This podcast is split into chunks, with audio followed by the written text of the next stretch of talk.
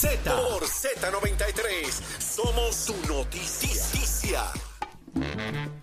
Y ya estamos de regreso en Nación Z, Saudi Rivera, Jorge Suárez, Eddie López, a través de Z93 y en línea telefónica ya está con nosotros Abner Gómez, gerente de manejo de emergencias de Luma. Muy buenos días, Buen día, Abner. Gómez. Buen día.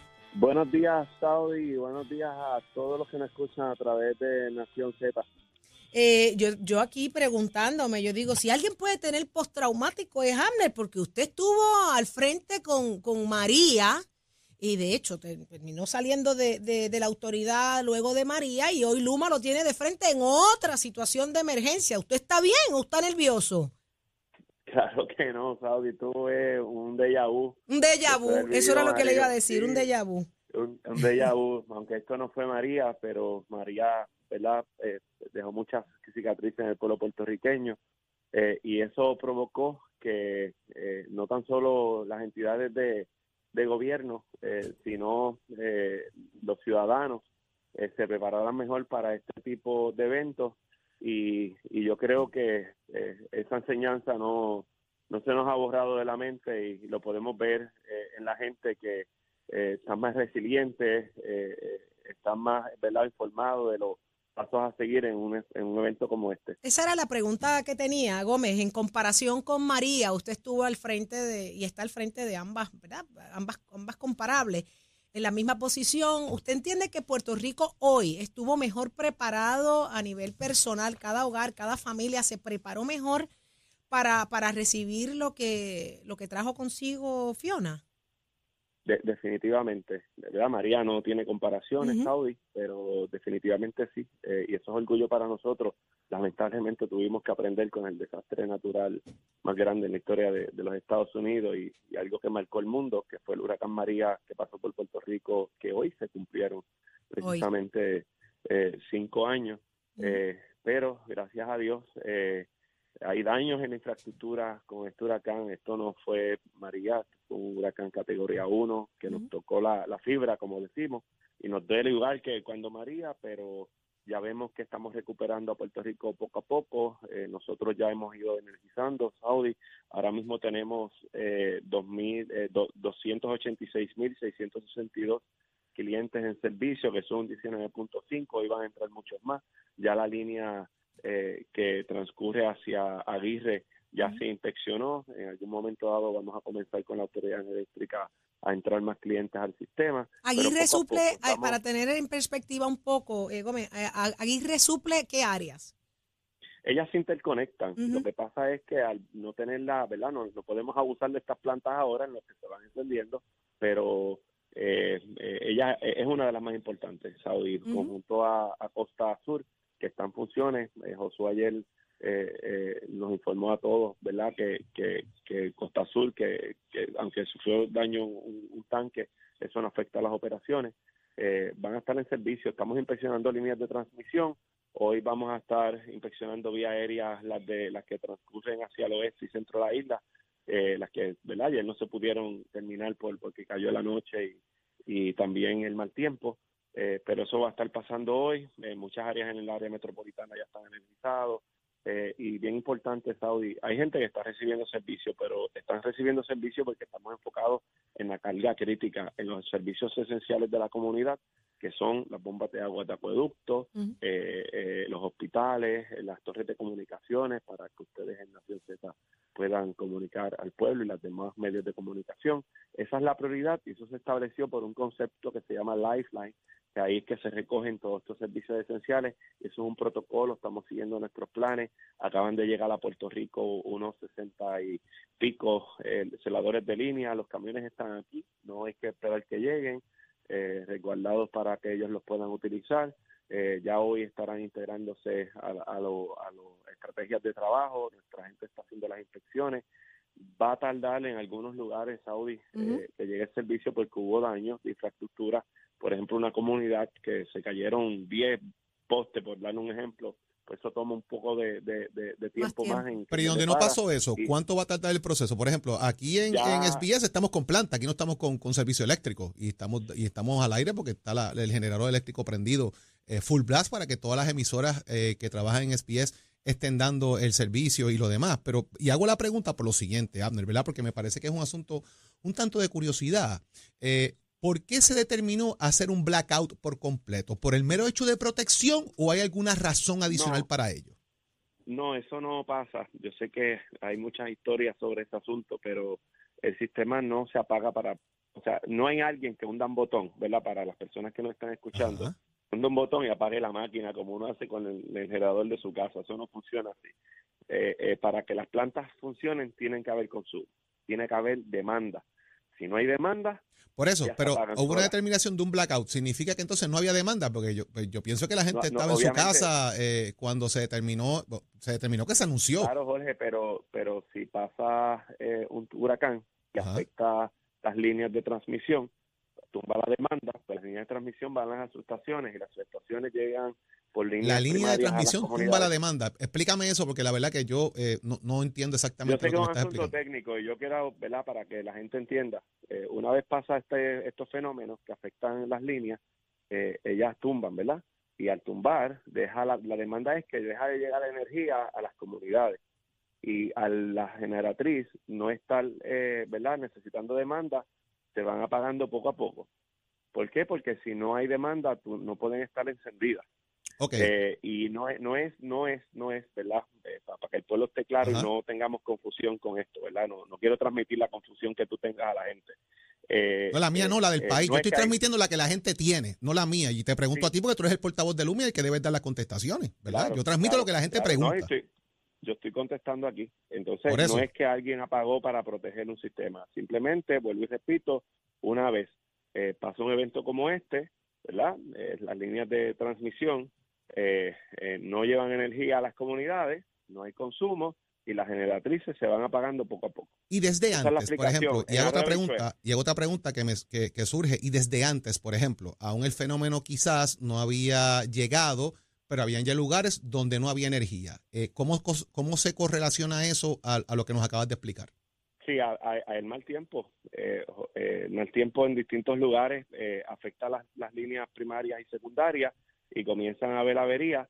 Eh, eh, eso comenzó quizás 24 horas antes de que eh, lo- Fiona se acercara, pero ya eran eh, productos y efectos de estas bandas que estaban llegando a Puerto Rico de Fiona, pero nuestra gente estuvo en la calle, se restableció hasta el último minuto. Si no me equivoco, antes que llegara el impacto directo de Fiona, eh, nosotros teníamos menos de 18 mil clientes sin servicio. Eh, eso significa, llegamos a tener 100 mil, Jorge. Eso significa que la gente estuvo en la calle haciendo su trabajo. Sí, vi muchas fotos de- del equipo de Luma haciendo su trabajo en, en la calle, eso sí lo vi.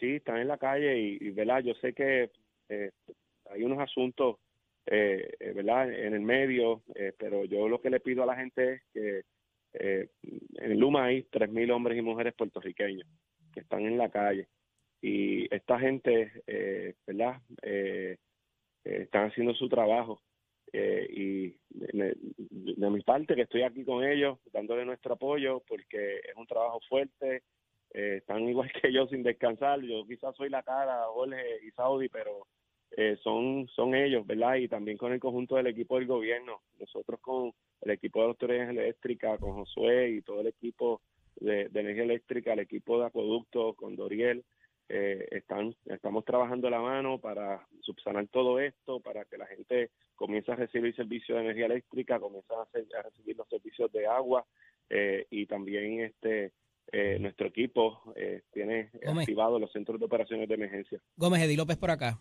Un abrazo. saludos. Eh, pregunta que te hago. Este movimiento de personal de los celadores, eh, ¿ustedes van eh, a patrullar las líneas ahora? ¿Dónde van a estar trabajando? ¿Qué eh, quizás qué averías ya han detectado hasta ahora? ¿En dónde están? ¿Cuántas son? Eh, eh, a- a, a- a- la fecha de hoy, ¿qué, qué tenemos ya? ¿Dónde están trabajando esas personas? Bueno, eh, ha- hay una avería en una línea de transmisión, no, no te puedo ¿verdad? Eh, eh, ser puntual con en, en cu- cuál viaje, que ya la identificaron, es algo que no conlleva eh, mucho trabajo, pero se están enfocando de forma aérea en las transmisiones, ¿verdad? En las líneas de transmisión de forma terrestre, se está haciendo la inspección de las líneas de distribución, que son las líneas primarias y secundarias, eh, para, ¿verdad? Subir machetes, como le llamamos coloquialmente, en otros lugares donde hay daño, si el machete se quedó arriba, bajarlo para que no se energice, no, no llegue la energía a esa área. Ese es el proceso que se está haciendo hoy. Eh, por lo que me informaron el equipo de transmisión, van a estar ya patrullando el área oeste eh, para identificar eh, si hay alguna línea que tenga algún daño, porque esa línea se certifica. También hoy, ayer, nos llegó un equipo termográfico que se le, va, debe estar instalando hoy a algunas de las naves porque ayuda a hacer la inspección de estas líneas de forma más rápida. Así que, eh, ¿verdad? Hay, gente que pregunta cuándo va a llegar, pues ya está llegando. Lo que pasa es que van a haber lugares que va a tomar un poquito más de tiempo, por, dependiendo de las averías. Eh, así que eh, ya durante los próximos días vamos a ver buenas noticias y hoy mismo, como les dije, ya tenemos más de 200 mil clientes en, el sistema, enfocados en los hospitales, enfocados en las líneas de, en las antenas de comunicaciones, en las bombas de agua, en los centros de diálisis, CDT y esas otras eh, facilidades que son de servicio directo al, humano. Bueno, tenemos que ver después, hablar después del costo de esto y cómo se va a trabajar el asunto, ¿verdad? De, de dónde vino esta gente y todo lo demás y, y, qué va a pasar también bien sencillo, bien sencillo, te la voy a contestar ahora porque no voy a dejar esa en el aire. Ajá. Eh, ya el presidente de los Estados Unidos eh, hizo una declaración de emergencia. Eh, por petición del gobernador. Esto es un proceso, ¿ok? Esto no es arranque y vamos. Después de la evaluación de daño, en mi experiencia, la mayoría de Puerto Rico va a estar eh, en declaración de desastre. Ahí va a haber el proceso de, reembolso por los gastos de respuesta eh, que son parte A y B y también por los de asistencia pública. Eso va a pasar más adelante. Eso no me toca a mí, lo que pasa es que no va a dar esa pregunta en el aire. Eh, y eh, una vez llegue eso, se va a subvencionar con fondos federales. El trabajo se está haciendo, el negociado de manejo de emergencia está haciendo su trabajo, FEMA lo está haciendo y también eh, el COLTRE, que es el GAR, el representante autorizado del gobierno de Puerto Rico ante los fondos federales de FEMA. Ahí está. Pues muchísimas gracias, Abner Gómez, por toda tu información. Abrazo a todos los que están laborando y que sientan que, que dentro de todo lo difícil estamos sumamente agradecidos. Como buenos puertorriqueños están dando la milla extra eh, gracias por el servicio, gracias por el trabajo, queda mucho por hacer y a toda la comunidad tenemos que tolerar un poco, ¿verdad? Eh, aguantar la presión de esto, esto, esto nadie lo pidió, esto es la naturaleza haciendo lo suyo. Así que muchísimas gracias, Abner Gómez, gerente de manejo de emergencias de Luma. Y ya está con nosotros también la presidenta de la Autoridad de Acueducto y Alcantarillado, ella es Doriel Pagán. Muy buenos días. Buenos días. Buen día. Saludos, muy buenos, buenos días. Gracias por estar con nosotros acá en Nación Z. Estamos sin agua. Eh, ¿Qué informe tenemos al día de hoy, a esta hora, verdad? Para que nuestra comunidad entienda y sepa qué está pasando y por dónde va la autoridad en cuanto a esto. Claro, ayer durante el día llegamos a tener cerca de un 30% de nuestros clientes con servicio ya hoy contamos con casi un 40% de nuestros clientes con servicios. Hemos ido mejorando eh, la, cantidad de clientes, ¿verdad?, beneficiados, eh, a pesar de las condiciones que teníamos todavía ayer, donde estábamos recibiendo una, una cantidad de lluvia considerable. Eh, ¿Por qué esto nos impactó tanto? Porque sabemos, ¿verdad?, que nuestras 112 plantas de filtración, la mayoría se suple de ríos, y el nivel de los ríos todavía en el día de ayer y hoy sigue así, pero ha ido mejorando progresivamente, lentamente ha sido, pero ha ido progresando, eh, era demasiado alto. Estas escorrentías provocan un arrastre en escombros que al final se depositan en nuestras represas y eso obstruye el paso de las aguas a nuestras plantas de filtración Así que ese ha sido uno de los mayores impactos, además de verdad del impacto del servicio de energía eléctrica, pero eh, al nosotros tener el nivel de los ríos tan alto, eh, nuestro personal no podía realizar las labores de limpieza de manera segura. Así que en la medida en que esta condición ha ido mejorando en las diferentes plantas a través de todo Puerto Rico, nuestro personal ha ido eh, poniendo en operación estas facilidades. Eso es lo que nos ha permitido hoy eh, poder aumentar la cantidad de clientes con servicio. Esperamos que hoy el panorama pueda ser mejor. Continúa lloviendo para muchos lugares y todavía las condiciones no son tan favorables, pero esperamos que hoy también podamos continuar el progreso de nuestros clientes con servicios. Además de esto, eh, hemos recibido eh, en algunos lugares daños a nuestra infraestructura por causa de la lluvia. Han sido casi 30 pulgadas, más de 30 pulgadas de lluvia. Y esto, pues definitivamente, nada más que viendo las imágenes, los visuales, hemos visto la magnitud de los daños que ha causado en Puerto Rico y nosotros no somos una excepción para que tengan una idea y algunos de los puntos que uso como referencia eh, a través de Puerto Rico, en el caso de Utuado. A eso iba, al interior. Pues Utuado, allá anoche estaba hablando con el alcalde, tiene cuatro plantas de filtración. Eh, una de ellas, que es la planta de vivir, la más grande, la que le suple el casco urbano del municipio, sufrió daños en su represa. Eh, no había paso para llegar a la represa. El municipio nos ayudó en la limpieza eh, nuestra, nuestras brigadas han estado trabajando allí. La bomba con la tubería que llega a la planta sufrió un desacople de la tubería con la bomba eh, y nuestras brigadas pues hoy van a estar trabajando con eso. Ayer era imposible, ¿verdad? Pues todavía por los niveles de, del, agua. Eh, así que hoy van a estar trabajando allí. En el caso de Camuy, la planta de filtro de quebrada en Camuy, el nivel del agua subió tanto que llegó a los motores. Eso no ocurría desde María. Llegó a los motores, los motores se quemaron. Hubo que esperar hasta hoy para que nuestras brigadas también puedan llegar hasta allí y poder proceder al cambio de motores. En Comerío, eh, la, el nivel del río ayer era extremadamente alto. Eh, tenemos sospechas altas de, de la tubería de 12 pulgadas sufrió daño, la que le lleva aguas crudas también a la planta de filtros, también estuve hablando con el alcalde. Así que hoy eh, vamos a, visualizar si los niveles del río todavía están muy altos o han bajado lo suficiente como para que nos ayude a tener acceso y poder trabajar esta situación. En Humacao tenemos una tubería de 12 pulgadas, 16 pulgadas expuesta, así que tenemos que hacer trabajos de mitigación en el área, no podemos encender la planta hasta que no hagamos trabajos allí de mitigación porque podemos entonces tener un daño mayor al tener la tubería expuesta. En el caso de Salinas, anoche estaba hablando con la secretaria, con la alcaldesa, eh, también un deslizamiento que afectó una tubería eh, que en este caso nos imposibilita poner a operar los pozos porque pues perderíamos el agua y provocaríamos una, un daño mayor. Ingeniera, hay, hay, hay, más problemas por lo que le escucho a usted con el tema de las inundaciones que quizás con el tema de la energización. Bueno, ha habido ambas. Porque, porque yo sé, ¿verdad? Que, eh, y como bien mencionaba en una instancia, desde el I-10 Atienza se instalaron unos, unos unos eh, generadores, veo que se estaban instalando generadores en Luquillo en un momento dado también, hace un rato también en las redes sociales, o sea, se ha mantenido esto. Sé que usted no tenía generadores en todas las plantas, usted lo había comentado, eh, pero por lo que veo usted dice, hay un problema mayor por las inundaciones que por el tema de energizar las bombas. Son ambas situaciones, sin duda alguna. Eh, la infraestructura por las lluvias ha sufrido daño. Lo que pasa que con el caso de los generadores, nosotros eh, en los últimos años hemos seguido comprando, ¿verdad? Como yo he compartido con ustedes en veces anteriores, hemos ido fortaleciendo lo que es la disponibilidad de este tipo de equipos y continuamos haciendo inversiones en esta línea y movilizando generadores. No nos hemos detenido para nada, para nada, sin interrupción. Eh, pero sin duda los dos factores pues han sido eh, los dos mayores para impactar, ¿verdad? el progreso al servicio a nuestros clientes. No vamos a detenernos en trabajar.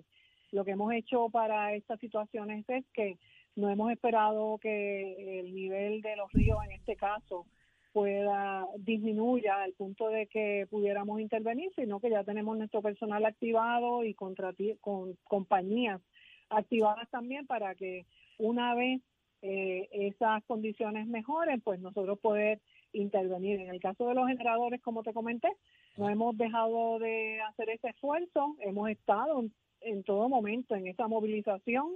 Eh, para que tengas una idea, en el día de ayer teníamos cerca de más de 150 50 generadores operando para más de 150 mil clientes servidos gracias a estos generadores en operación. Así que eh, hemos estado trabajando en los dos escenarios. Eh, una pregunta, Doriel, ¿verdad? Sabemos que la, la- lo, lo turbia que puede salir el agua, recomendaciones y algunas para el manejo en los hogares de, en la medida que va- vamos recibiendo el, el agua a través de, de los grifos. Ahí, ahí viene agua turbia, sin duda alguna, ¿no?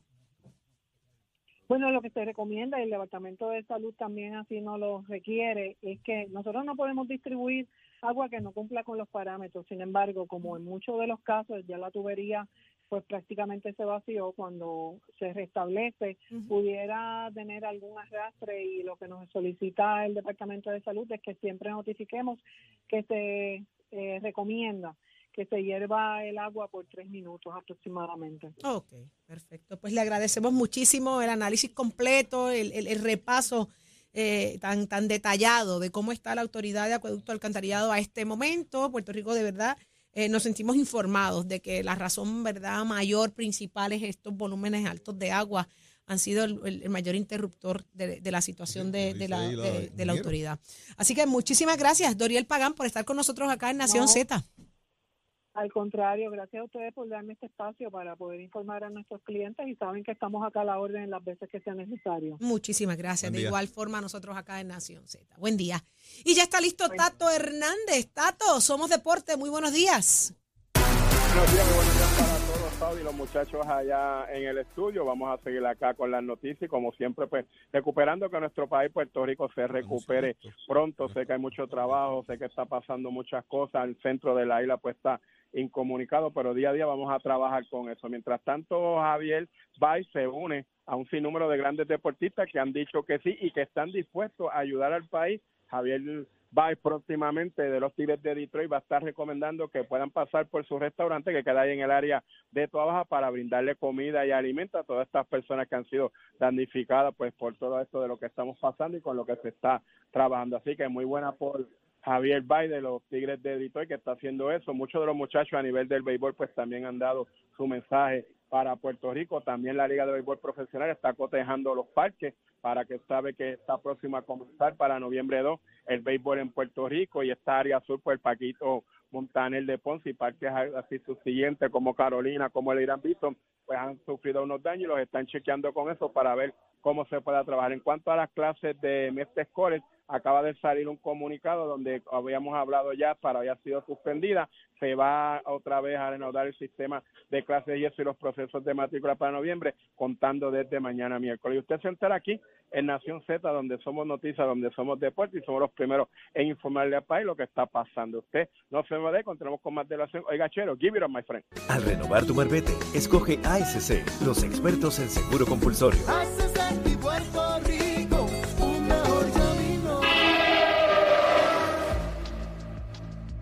Buenos días, soy Carla Cristina informando para Nación Z en el tránsito. Como ya sabemos, el gobierno concedió este día libre de trabajo tanto en las agencias que no son de primera respuesta como en las escuelas del país y otra gran cantidad de empresas privadas tampoco están operando hoy, por lo que las carreteras están en su mayoría despejadas de flujo vehicular, pero recuerde que el paso de Fiona provocó varios deslizamientos de terrenos, desprendimientos de puentes y cierre de caminos, además que los suelos están saturados por las lluvias, por lo que se exhorta a que no salga si no tiene la necesidad y que de hacerlo confirme que haya paso hacia donde se dirige y por favor conduzca con precaución. Más adelante actualizo esta información para ustedes. Ahora pasamos con el informe del tiempo. Este informe del tiempo es traído por Winmar Home, energía de la buena. El Servicio Nacional de Meteorología nos informa que se espera que las condiciones marítimas y costeras mejoren hoy a medida que Fiona se aleja más hacia el suroeste del Océano Atlántico. Los operadores de embarcaciones pequeñas deben ejercer precaución solo a través de las aguas mar afuera del Atlántico y el canal de la Mona, donde el oleaje alcanzará hasta 6 pies. En otros lugares se espera que prevalezcan olas de hasta 5 pies y vientos de hasta 15 nudos prevalecerán. Las corrientes marinas amenazantes a la vida son posibles en las áreas de la zona de olas rompientes del centro norte al noroeste del país. Más adelante les comparto el pronóstico del clima para hoy. Para Nación Z les informó Carla Cristina. Les espero mi próxima intervención aquí en Z93. Próximo. No te despegues de Nación Z. Próximo. Lo próximo en Nación Z viene por ahí el alcalde de Comerío, Josian Santiago, el alcalde de Calle Rolando Ortiz y muchos otros más. Quédate pegadito aquí a Nación Z, donde te informas de verdad. Llévatelo, chero.